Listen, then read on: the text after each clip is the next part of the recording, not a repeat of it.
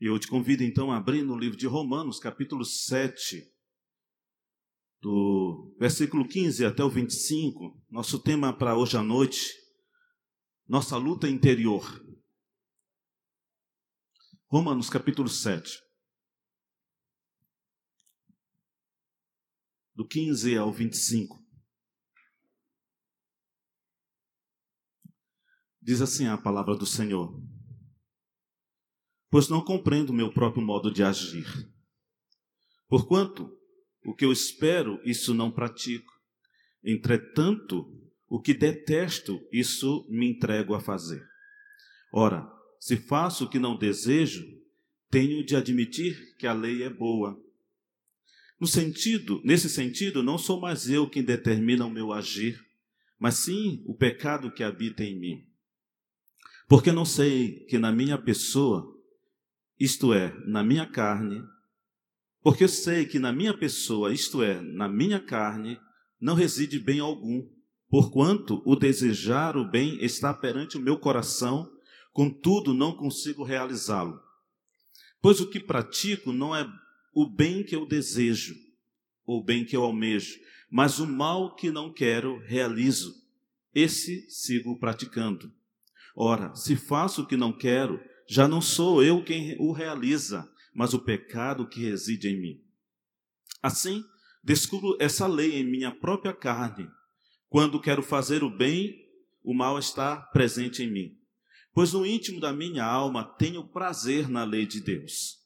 Contudo, vejo uma outra lei agindo no, nos membros do meu corpo, guerreando contra a lei da minha razão tornando-me prisioneiro da lei do pecado que atua em todos os meus membros. Miserável ser humano que sou, quem me libertará do corpo deste, quem me, liber, me libertará deste corpo de morte? Graças a Deus por Jesus Cristo, nosso Senhor, de modo que eu mesmo, com a razão, sirvo a lei de Deus, mas com a carne, a lei do pecado.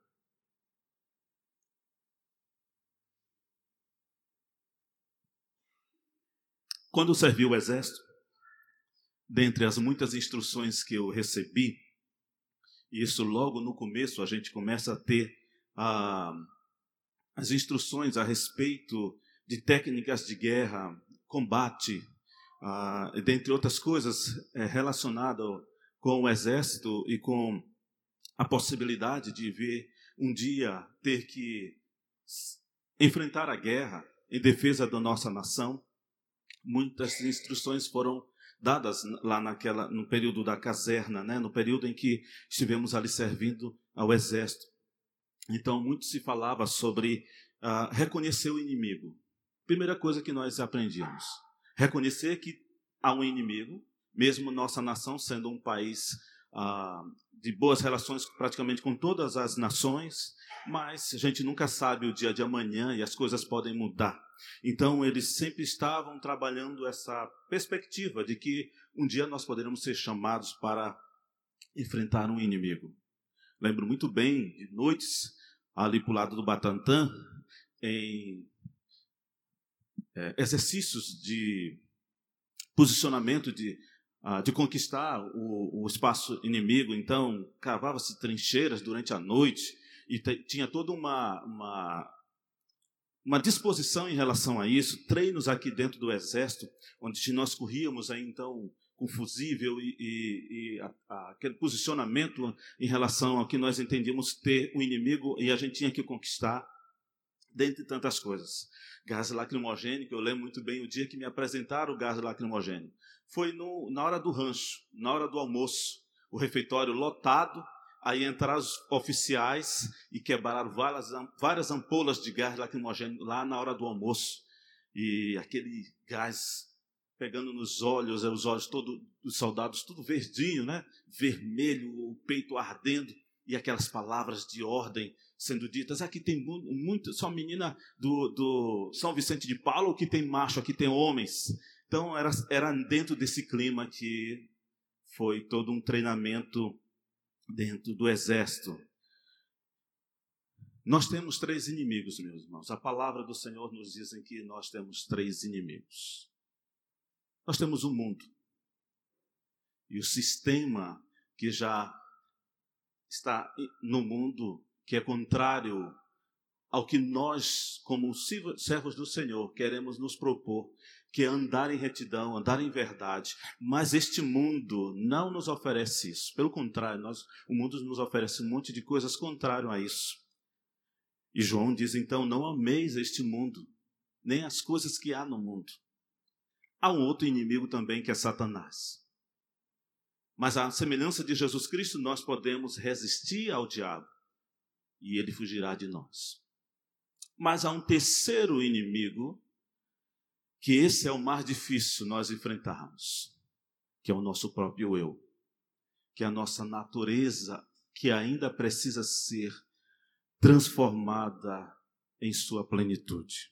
O apóstolo Paulo descreve nesse texto um conflito entre o que se quer e o que se faz, entre o desejo e a realização, entre a expectativa e a realidade. Esses versículos nos mostram exatamente isso, esse conflito que há em cada um de nós. É uma reflexão que pertence ao crente, aquele que já foi alcançado pela graça de Deus. Porque estas questões, ou esse questionamento, ou essa luta interior, só sabe verdadeiramente um crente. Porque o crente, ele não se realiza nas coisas em que a carne tem prazer. Pelo contrário, o espírito que habita em nós nos constrange a dizer a Deus o quanto nós estamos infelizes por pecar. Nos deixa triste pela realidade que o pecado ainda é em nossas vidas. Somente um cristão. E isso pode acontecer com qualquer um. Isso acontece com todos, até mesmo com Paulo, um apóstolo do Senhor. E nos mostra na sua palavra isso que nós vivenciamos todos os dias. Uma guerra interior entre aquilo que eu desejo fazer e aquilo que de fato eu faço. Entre uma vontade e a, e a realização. Entre uma expectativa de andar em santidade, em verdade, e a realidade que nós ainda continuamos a pecar e entristecer a nossa própria vida, porque uma comunhão com o Senhor ali é quebrada e ali é fragilizada pelas nossas ações, pelo pecado que ainda resiste, reside em cada um de nós. Isso acontece no crente e deve haver a necessidade de confessar este pecado, de estar sensível a essa ação danosa do pecado em nossas vidas. Com o pecado entrou a morte.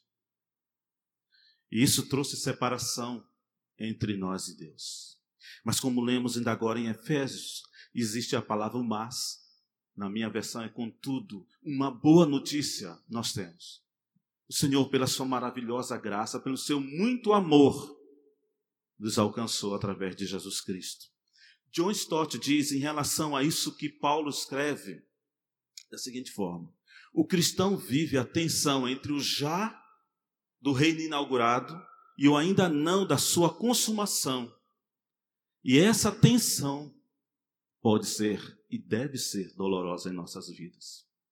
Nós vivemos essa realidade entre o já e o ainda não. Nós já fomos libertos do império das trevas. Nós já fomos libertos do império do pecado. Mas ainda estamos na expectativa de que os nossos corpos, a nossa vida, será transformada em toda a plenitude. Quando isso acontecerá? Quando um dia renascermos, revivermos no Senhor através da ressurreição com Cristo Jesus. Aí sim, com corpos transformados, numa outra natureza, numa natureza completamente divina, não seremos mais atormentados por esse conflito interior que existe na vida de um cristão. Paulo descreve essa luta interior como trata-se de um conflito de duas naturezas. Antes de avançarmos um pouco mais, nós precisamos entender e estar certos que Cristo, em Cristo, nós já morremos e ressuscitamos, e assim podemos andar em novidade de vida. Na eternidade, no tempo de Deus, isto já é uma realidade nas nossas vidas. Em nossas vidas. Mas no nosso tempo, está se aproximando dia após dia disso que é a transformação desses corpos que estão sujeitos à ação do pecado, que está se degenerando dia após dia. Mas o mais importante, que não é o homem exterior que está se acabando, mas é o homem interior que deve crescer dia após dia no conhecimento do Senhor, na vida de santidade. Isso deve ser a, o maior desejo das nossas vidas. Alimentar o homem, um novo homem, da santidade do Senhor, da comunhão com o Senhor. Vivermos na dependência e na plenitude do seu espírito, para que essas lutas que nós enfrentamos hoje seja cada dia menor, menos nos afete. Que a cada dia nós possamos ir vencendo no Senhor, numa caminhada, numa jornada de santidade e de busca pela comunhão perfeita com o Pai. Então, cientes disso, ou seja, que em Cristo nós já, estamos, já temos essa garantia que vamos morrer, mas não passaremos para a segunda morte. Nós vamos morrer e vamos ressuscitar com Ele. Então, cientes disso, meus irmãos, nós podemos então entregar a nossa velha natureza a Jesus Cristo. Em vez de ficarmos lutando com ela para torná-la melhor ou mesmo até recuperá-la, coisa que nenhuma pessoa será capaz de fazer. Em vez de nós brigarmos com a nossa própria natureza, nós devemos deixar que Cristo habite ricamente em nossas vidas e Ele sim transforme dia após dia o nosso viver, sendo transformado de glória em glória, como diz a palavra do Senhor. Esse deve ser a nossa atitude quando nós estivermos enfrentando, e vocês enfrentam toda semana, como eu enfrento todo dia também, as nossas lutas interiores. Então, quem está lutando? As duas naturezas. A velha natureza, aquela que nós herdamos de Adão. Os nossos primeiros pais pecaram, nos diz a palavra do Senhor, e com o pecado ele trouxe a separação entre a perfeita comunhão que havia Adão e Eva com o Senhor, e que, consequentemente, toda a raça humana teria também com Deus. Com Gênesis 3, a queda do homem, nós herdamos essa geração, essa natureza terrena pecaminosa que inclina-se para a prática do que é contrário à verdade do Senhor. Inclina-se para fazer coisas que não agradam a Deus, não edificam, não glorificam a Deus. Por isso que Paulo vai falar também em Efésios que nós éramos inimigos de Deus por causa disso. Por quê? Porque o pecado faz separação, cria uma inimizade. Então nós temos essas naturezas ainda em nós, a natureza adâmica. Mas em Cristo, aí é a boa notícia que em Efésios nós lemos agora, nós temos a natureza divina pelo novo nascimento. Pelo novo nascimento nós herdamos uma nova natureza, uma natureza que aí sim, que nos leva a trilhar em busca da comunhão com Deus. A natureza adâmica, pelo contrário, ela foge da presença de Deus. Como lá no Gênesis, quando o Senhor vem falar com Adão, no fim da tarde, como o já falou aqui, ele trazia o pão, né, massa grossa, quentinho da hora, e pedia para Eva passar um café, e ali eles ficavam conversando, e o Senhor ensinando dia após dia, com tanta coisa, naquele dia que eles pecaram, os dois correram. O Senhor chegou lá naquela, aquele lugar, nem um bule de café estava em cima do, do fogão. Eva e Adão tinham dado no pé, estavam com medo do Senhor. Essa inimizade, essa separação, está na velha natureza humana, na natureza adâmica. Mas há uma coisa muito interessante em Colossenses, eu quero que tu abras com, a, comigo a tua Bíblia.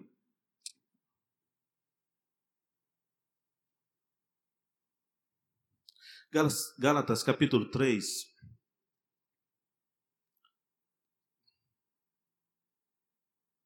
Eu disse foi Gálatas, né? É Colossenses.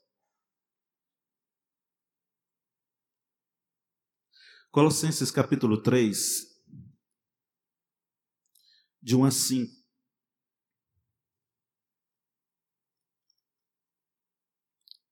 Eu não sei porque eu achei Gálatas.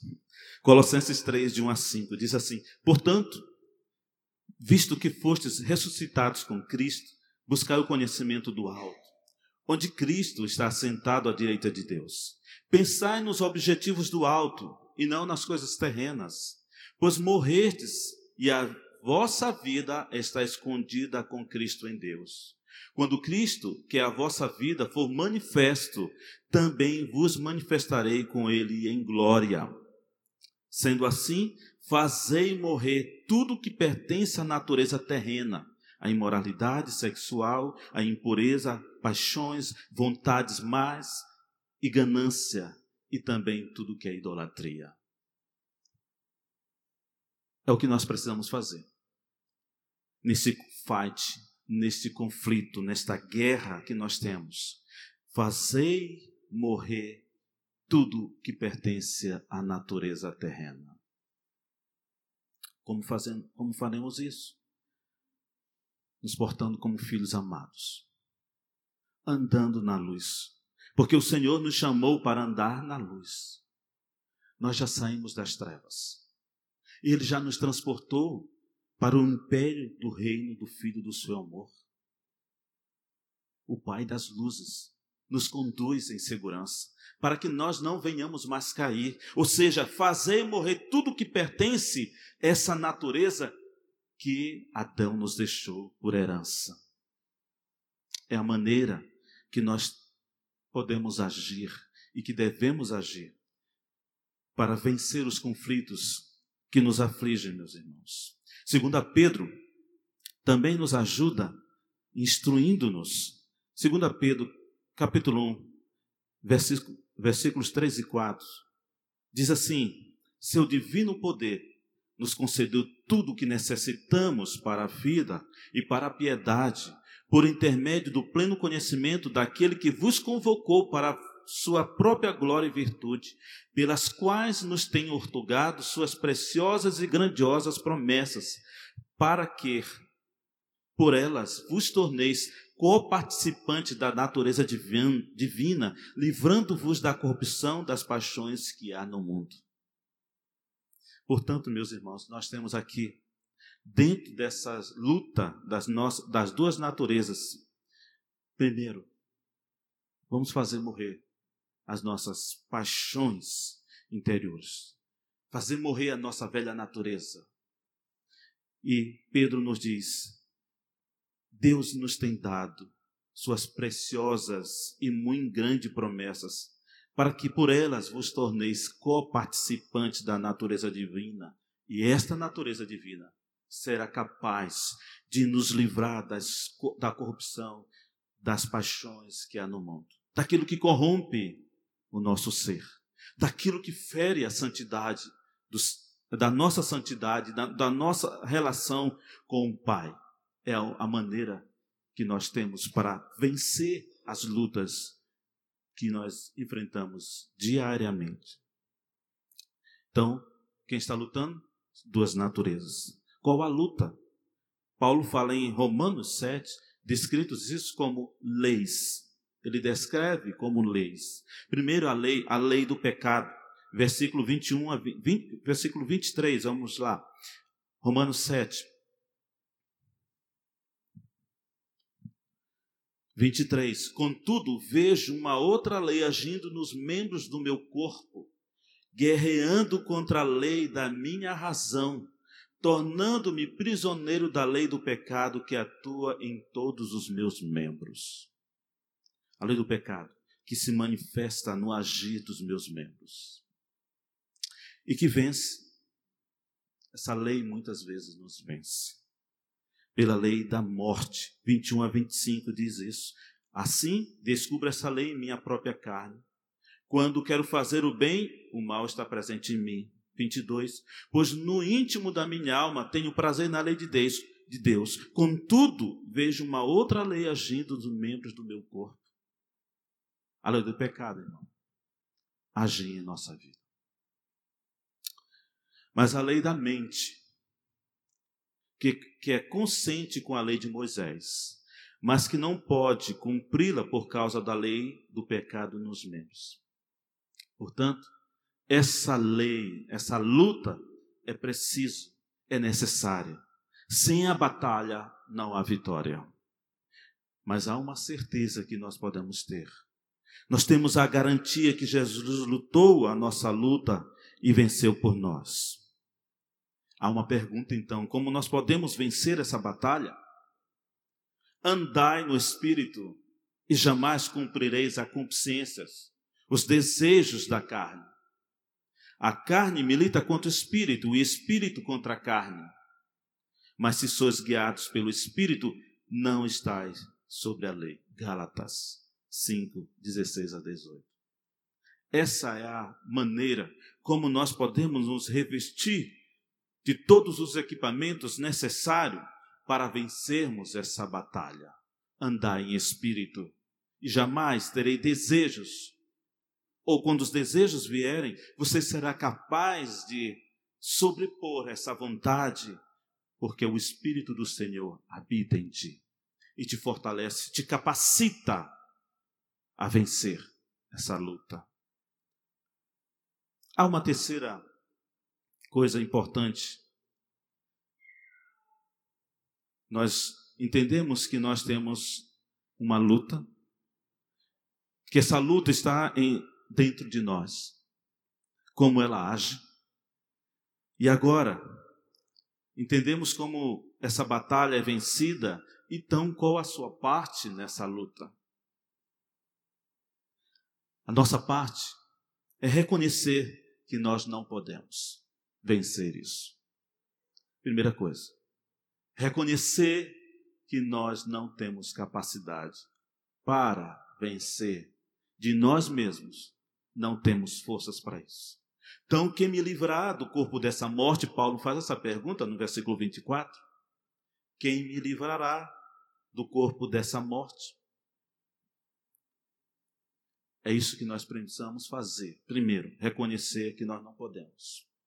Segundo, nós temos uma responsabilidade da disciplina da obediência. Romanos 6, 18 e 19 Hoje é dia de exercício, né? De, de mexer com a Bíblia, que nós não temos aí o data show. Romanos 6, 18 e 19 diz: Vós fostes libertos do pecado e vos tornastes escravos da justiça. Expresse-me assim nos termos do homem comum, por causa da fraqueza da vossa carne. Pois, assim como apresentaste os membros do vosso corpo como escravos da impureza e da maldade que conduz à iniquidade ainda maiores, apresentai, a partir de agora, todos os membros do vosso corpo como escravos da justiça para a santificação. A nossa responsabilidade, a nossa parte, reconhecer e viver numa disciplina espiritual de obediência. E a terceira coisa que nos cabe é confiar que Cristo Jesus já em Cristo Jesus já tenho a vitória. A vitória ganha na cruz pela sua morte. Romanos 7, versículo 6 diz: 8, de 1 a 2, eu quero ler contigo. Romanos, somente Romanos 8, versículos 1 e 2. Diz assim: Portanto, agora não há nenhuma condenação para os que estão em Cristo Jesus. Porque a lei do Espírito da vida em Cristo Jesus te livrou da lei do pecado e da morte. Coisa maravilhosa, meus irmãos. Primeiro, descansar no Senhor, porque reconheço que se fosse da minha própria vontade, dos meus esforços, não conseguiria isso. Quem me livrará do corpo de morte? Jesus Cristo. Porque Ele é vencedor. Em Jesus Cristo somos mais do que vencedores. Confiar que Jesus já garantiu essa vitória para nós. Essa luta já está ganha, meus queridos. Mas nós precisamos estar do lado do exército que vence essa luta. Em Jesus Cristo somos mais que vencedores e nada pode nos separar do amor de Deus. Nada. Como diz o próprio Paulo em Romanos. Não há nada que possa mudar essa realidade. O Senhor já nos abençoou, já, como diz o texto que nós lemos, já nos introduziu nas re, re, re, regiões celestiais com todas as sortes de bênção. Santificação, regeneração, salvação, dentre tantas outras. Queridos, eu concluo essa breve reflexão dizendo que nós estamos cientes que a palavra nos diz que temos nossos três inimigos: o mundo, com seu sistema, que é contrário à glória do Senhor, Satanás, que insiste em lutar, mas sabe que seu dia está chegando e ele já está derrotado, como diz a palavra do Senhor, mas continua ao nosso derredor como um ladrão, querendo nos pegar no momento de fraqueza, mas resistir, ele fugirá de vós. E principalmente a carne, o nosso próprio eu, as nossas vontades, os desejos que ainda há em nós, nas inclinações que ainda fazem parte de uma natureza que será completamente destruída, será transformada para a glória do Senhor. Nós temos que enfrentar a luta que se revela a quase todo momento diante de nós e dentro de nós e em todos nós e em todos os setores da nossa vida. Nós precisamos enfrentar isso. Como quem enfrenta uma, um, um inimigo voraz.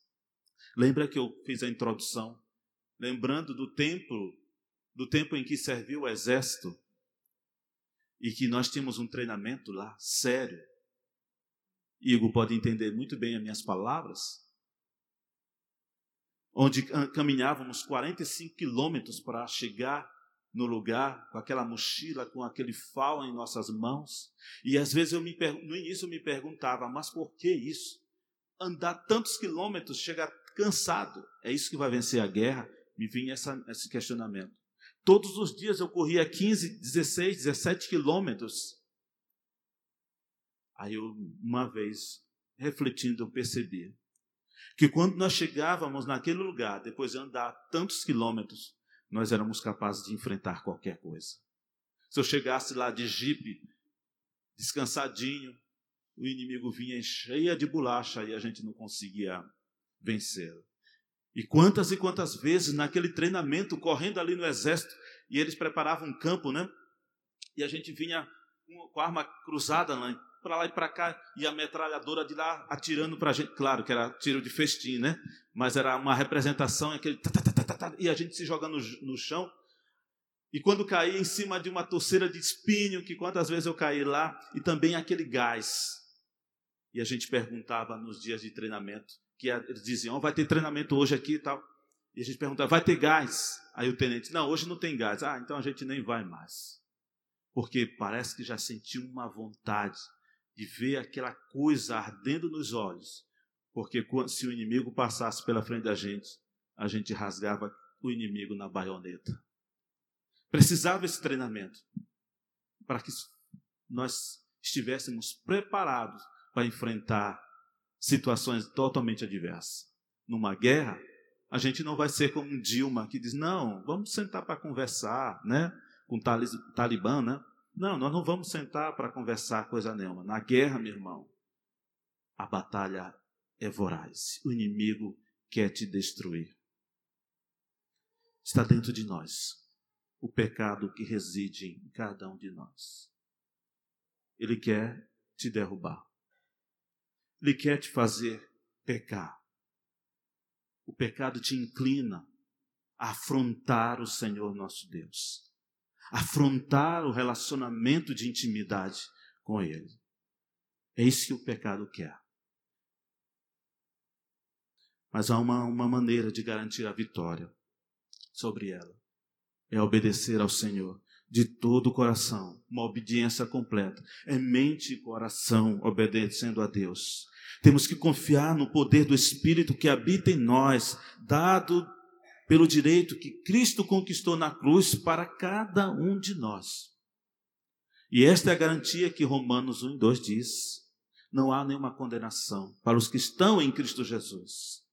É esse mesmo pecado que reside na, na humanidade, que se não for liberto por Jesus Cristo, será diante do Cordeiro um dia revelado e o Pai não terá comunhão com estes.